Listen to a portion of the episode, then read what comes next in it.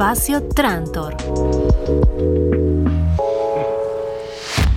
Estamos en comunicación para la entrevista del día de la fecha con Santiago Ogas de Compañía Onírico Sur. Santiago, buenos días. Buenos días, Charbel, a vos y a toda la audiencia. Vamos a arrancar por el principio. ¿Cómo es que se forma Compañía Onírico Sur, una compañía de teatro que además tiene su sala ahí en Ushuaia? Onírico Sur eh, comienza en 2016, eh, es un emprendimiento, es un, salto un salto de que tuvimos con, con Jimena, mi hermana, nosotros veníamos haciendo teatro independiente, estábamos en otros grupos, en otros espacios.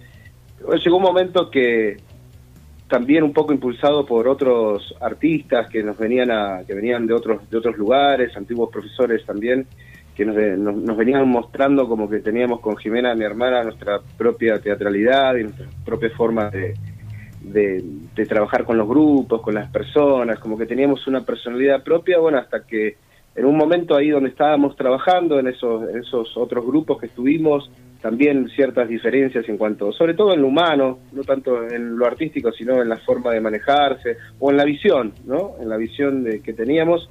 Así fue que dijimos, bueno, en algún eh, con Jimena dijimos, bueno, hasta acá llegamos eh, con, eh, trabajando en otros lugares y empezamos a escribir nuestro propio capítulo, ¿no? Con Onírico Sur, esto fue en 2016 eh, estábamos solitos con ella y bueno, dijimos, bueno, ¿qué hacemos? ¿Qué hacemos ahora solos?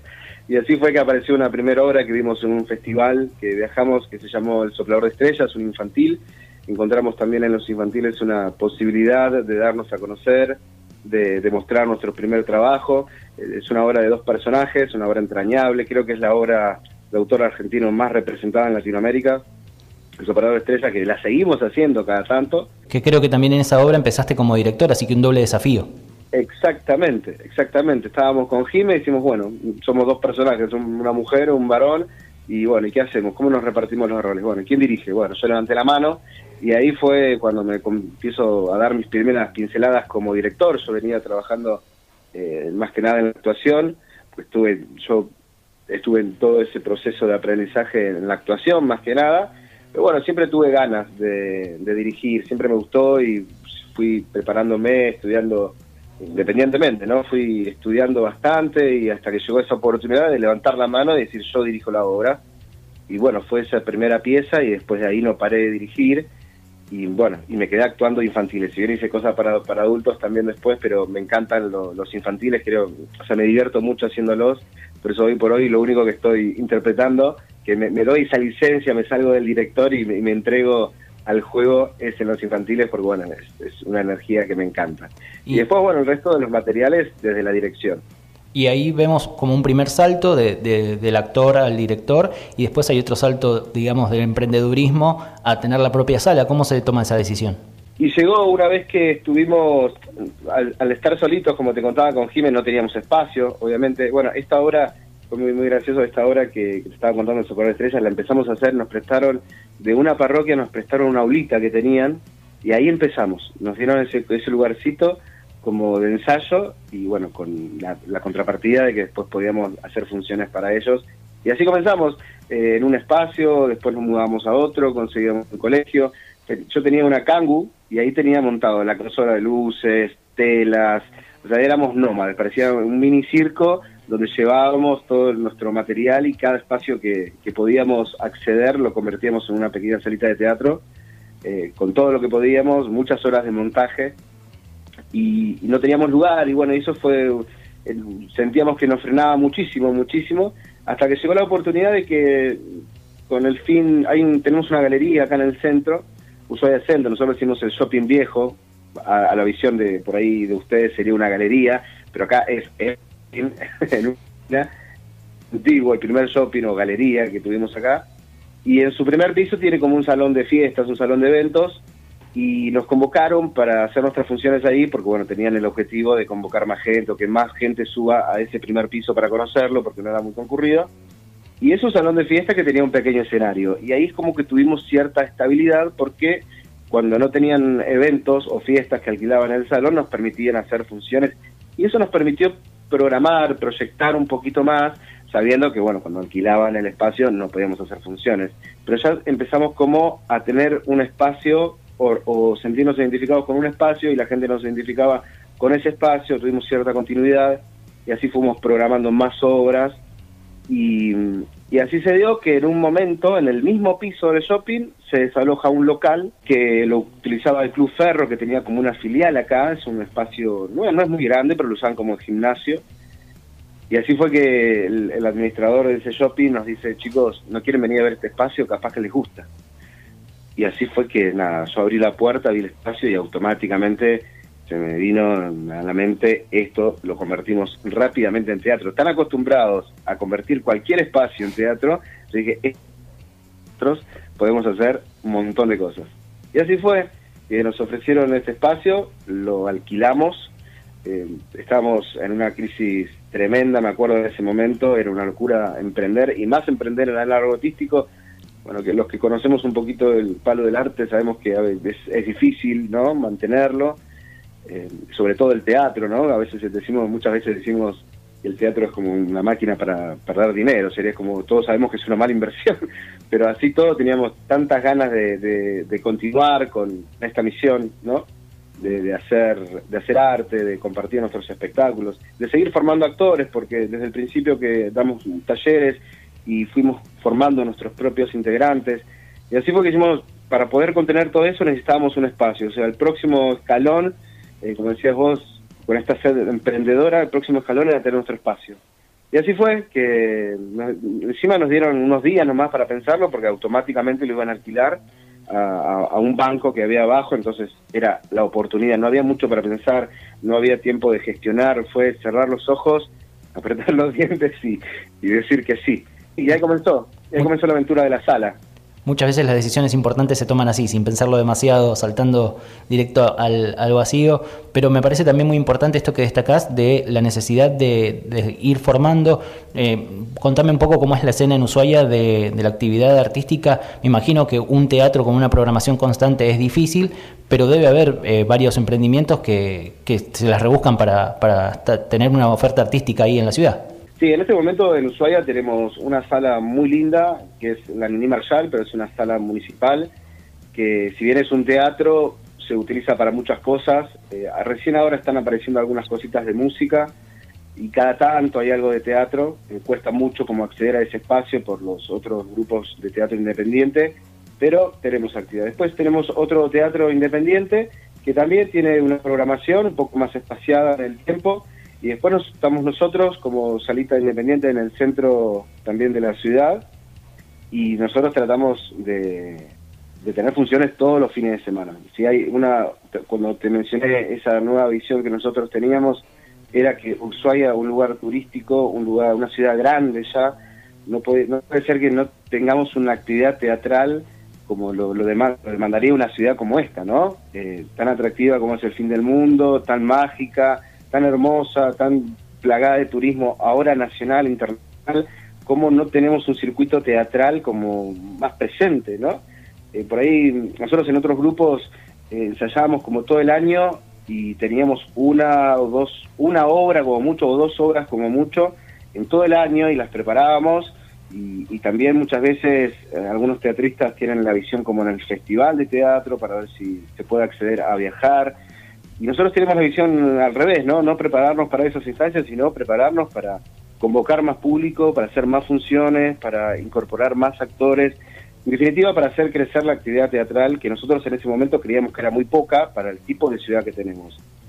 Y fuimos bastante resistidos porque nos decían todo el tiempo, no se puede, Ushuaia no da para esto, no tenemos un público o una movida cultural para bancar un espacio como, como nosotros pensábamos o soñábamos y eran, viste, y de hecho nadie lo logró de manera así como independiente, ¿no? Eh, de manera por el lado del, del, emprendedurismo, digamos. Entonces era como todo en contra, ¿viste? Era un escenario bastante difícil.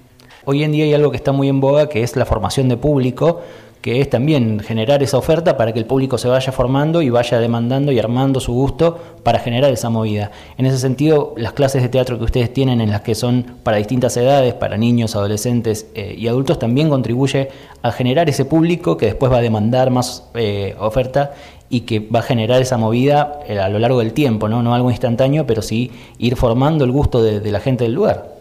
Claramente, claramente. A nosotros cada participante, como decías, niño, adolescente o adulto, que termina su año, termina en una muestra, ese, ese participante queda encantado por la experiencia, pero también trajo a su familia, trajo a sus amigos, gente que quizás ni sabía que había teatro, hay gente que no sabe que tenemos teatro en Ushuaia, a ese nivel te digo que estamos, y parece que no, pero esos momentos, esos encuentros hacen que ya el público empiece a conocer, le empiece a gustar, y así.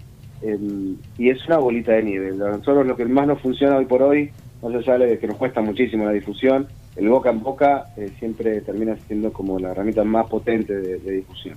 Y en ese sentido también nosotros encontramos, como te contaba, en el infantil la posibilidad de, acercar la gente al teatro, ¿no? Porque viene la familia a ver teatro, vienen con los chicos, y nosotros a los infantiles le, ponemos como mucha teatralidad, tratamos de ponerle todo para que sea realmente un espectáculo que deslumbre a, la familia que viene. Y eso hace que después de ver ese infantil y la misma compañía presenta otra cosa, o, ya esa familia se anima a ver un espectáculo más de teatro, y así de a poquito, como decís vos, eh, ir como formando nuevos espectadores, ¿no? Que bueno, para hacer crecer la actividad es necesaria. En definitiva, el teatro es eso, ¿no? Un encuentro entre lo que nos gusta hacer, contar historias y el público. Si no está el público del otro lado, nosotros no tenemos que hacer. Por eso mi foco siempre estuvo fuertemente en generar nuevo público. Y como usamos los infantiles también, el género de la comedia también nos ayudó a nosotros como compañía, eh, nos ayudó a convocar muchísimo nuevo público. Hicimos dos o tres obras que fueron muy, las hicimos muchas veces, convocó muchísimo público nuevo, que no nos conocía a nosotros y que no asistía al teatro sino que llegó por el boca en boca, ¿no? Che, mira, hay una obra que es divertida, que está buena, que te vas a reír. Muchas veces nos dicen, no tienen nada que envidiarle a la gente, de, bueno, todo se compara con Buenos Aires, ¿no? Al resto del país, no tienen nada que envidiarle a Calle Corrientes, a Córdoba, a Mar del Plata.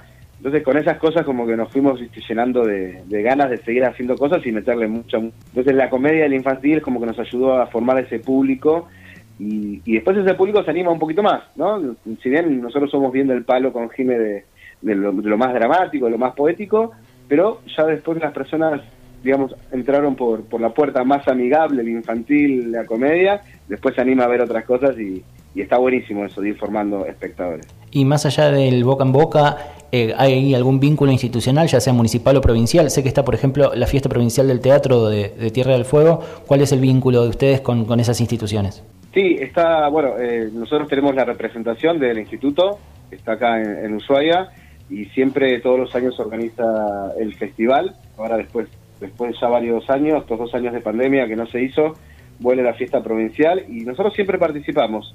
Siempre participamos, de hecho creo que somos una de las compañías que siempre participamos con más de una obra y este año vamos a presentar dos, Señales de Humo Negro y eh, Padre Pedro. Son dos obras que vamos a estar presentando y siempre estamos tratando de estar presentes en todo lo que podemos tanto en Ushuaia como Río Grande, también tenemos mucho la, costumbre de ir a Río Grande, nos encanta ir de gira, porque la pasamos, nos divertimos muchísimo, son 300 kilómetros acá a Río Grande, pero para nosotros es la gira. así que nos divertimos muchísimo haciéndolo, así que cada tanto vamos a Río Grande. Y participamos también cuando la municipalidad nos convoca, sobre todo nos convoca mucho con los infantiles, para distintos eventos, Día Niños y otras fiestas así que se comparten con la comunidad y sobre todo cuando son cosas a colaboración para algunas instituciones, nos encanta participar. En ese sentido estamos muy vinculados con, nuestra comunidad.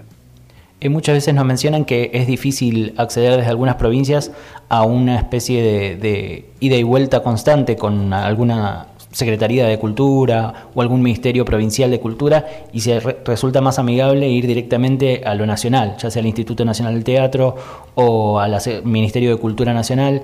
Eh, ¿Ustedes están ahí atentos a cualquier concurso que pueda llegar a salir o, directamente ya se olvidan de, esa posibilidad? Nosotros no, estamos atentos. Lo que pasa es tanta la actividad que estamos teniendo últimamente con el tema de la sala. Ya cuando pusimos la sala, eh, eh, no tenemos otra opción. No o sea, no hay descanso para nosotros porque, ya te digo, nosotros pagamos un alquiler, pagamos impuestos. Acá en Ushuaia no existe la habilitación de un teatro. Entonces está habilitado como un comercio, como un centro cultural, está habilitado como muchas cosas pero nos corren todos los impuestos, los gastos, toda la parte operativa, nos corre como si fuese un comercio. Y Y si bien nos encanta hacer actividad todos los fines de semana, también debo decir que no nos queda otra, porque si no ponemos, eh, digamos, a trabajar esta máquina de Onírico Sur, no podemos mantener el espacio. Entonces, a veces eh, nos vemos sobrepasados en esto de estar todo el tiempo como en la trinchera, ¿no? Mancando el espacio, generando espectáculos nuevos, convocando público.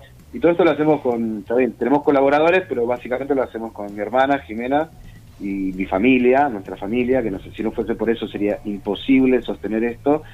Y, como estamos tan abocados a esto, quizás a veces nos queda poco tiempo para, para ver otras posibilidades en cuanto a generar sinergia o, generar otros recursos con, vinculaciones municipales o provinciales.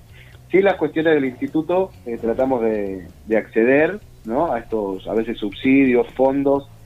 En, esta época de pandemia eh, fue la primera vez que nos, recibimos un subsidio para, para mantener la sala que el instituto estuvo lanzando y eso nos ayudó muchísimo porque la verdad la pasamos muy mal y nos ayudaron bastante en ese sentido. Pero bueno, viste, como que nunca alcanza, entonces eh, no nos queda otra que seguir metiéndole mucho, mucho, mucha producción, por sobre todas las cosas.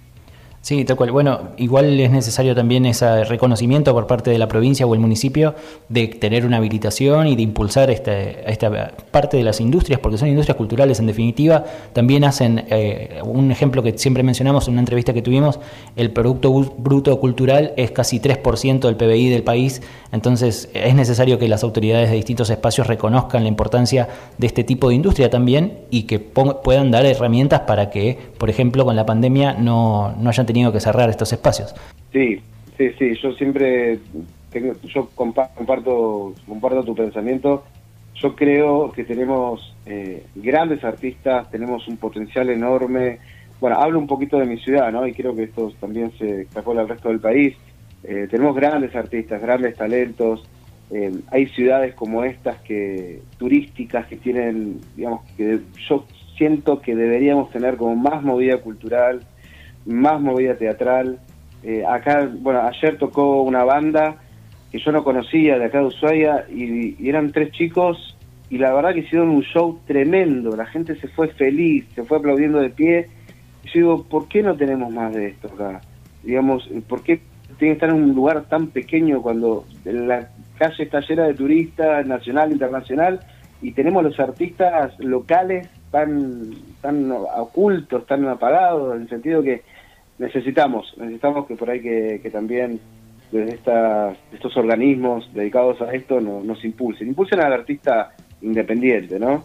Eh, acá a veces nos traen, no sé, nos traen algún artista famoso y se llena o la gente pone dinero ahí y también va, va en contra de un poco, o sea, nos deja todos ahí pedaleando, pero bueno, no sé si es la solución, yo creo que la cosa está más en apoyar lo que tenemos acá. Está bien que vengan artistas, que podamos disfrutarlos acá, pero me parece que hay que apoyar al, al, local, ¿no? Al que está acá, al que está el trabajador del arte. Me parece que hay que apoyarlo, hay que bancarlo y darle espacio. Acá tenemos gran, un gran déficit de espacios, de espacios, ¿no? De escenarios, básicamente. Eh, y necesitaríamos un poquito más. Yo creo que quedamos muchísimo más y, había que poner mucho más esfuerzo en este sentido de, lo cultural, de lo artístico, porque es, como decís vos, una, una industria que tendría que ser mucho más grande, que la gente lo disfrutaría mucho. Sí, justamente como vos decías, el hecho del turismo también es una manera de, equilibrar el turismo nacional e internacional. De hecho, en la sala ustedes tienen experiencia tango también como uno de, los atractivos.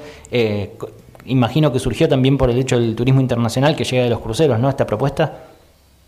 Sí, eh, en un momento nuestra sala tiene algo en particular que tiene un piso que es el piso de Amero, que por ahí es común para ustedes, pero el piso así tipo ajedrez, ¿viste? Blanco y negro, muy tanguero, que no es muy común acá en Tierra del Nosotros tenemos ese tipo de piso que ya estaba en la sala, no lo pusimos nosotros. Y se acercó personas del tango, nosotros no teníamos nada que ver, no, conocíamos el tango, a mí me gustaba, gustaba escuchar tango, pero no sabía nada del tango. Y bueno, hicimos también, se sumaron, hicimos amistades y empezamos a meternos en el mundo del tango y empezamos a descubrir que la cantidad de extranjeros, o sea, pareciera, pareciera que se baila más el tango y se escucha el tango fuera de nuestro país que en el, que, en el nuestro, acá adentro, ¿no? Entonces dijimos, eh, y mucha gente se baja de los cruceros eh, buscando tango.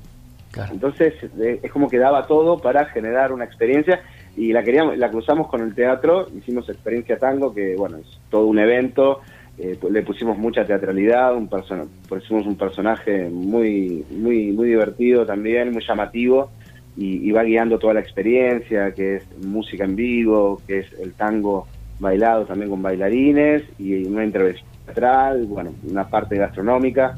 La verdad que fue muy lindo, en este momento no la tenemos activa la experiencia, porque estamos todavía con algunas cuestiones de protocolo, pero fue, fue algo muy, muy lindo que, hicimos y que vamos a seguir haciendo seguramente, pero un poco también con este objetivo de, convocar al turismo, ¿no? De recibir a, al extranjero. Muchas veces como que eh, buscamos tango en Buenos Aires y la verdad que el tango está en todo el país y, visto acá en Tierra del Fuego es, es precioso, es hermoso. Ya te digo, eh, esta ciudad tiene una magia particular que cualquier cosa artística es como que tiene un poquito más de sal y pimienta, siempre tiene un poquito más de condimento que lo hace súper, súper rico y atractivo.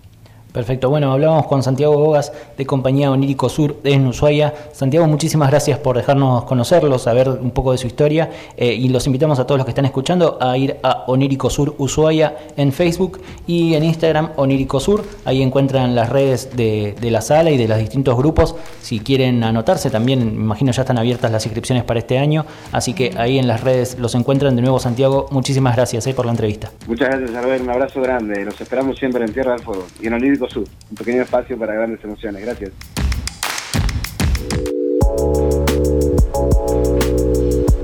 Espacio Trantor.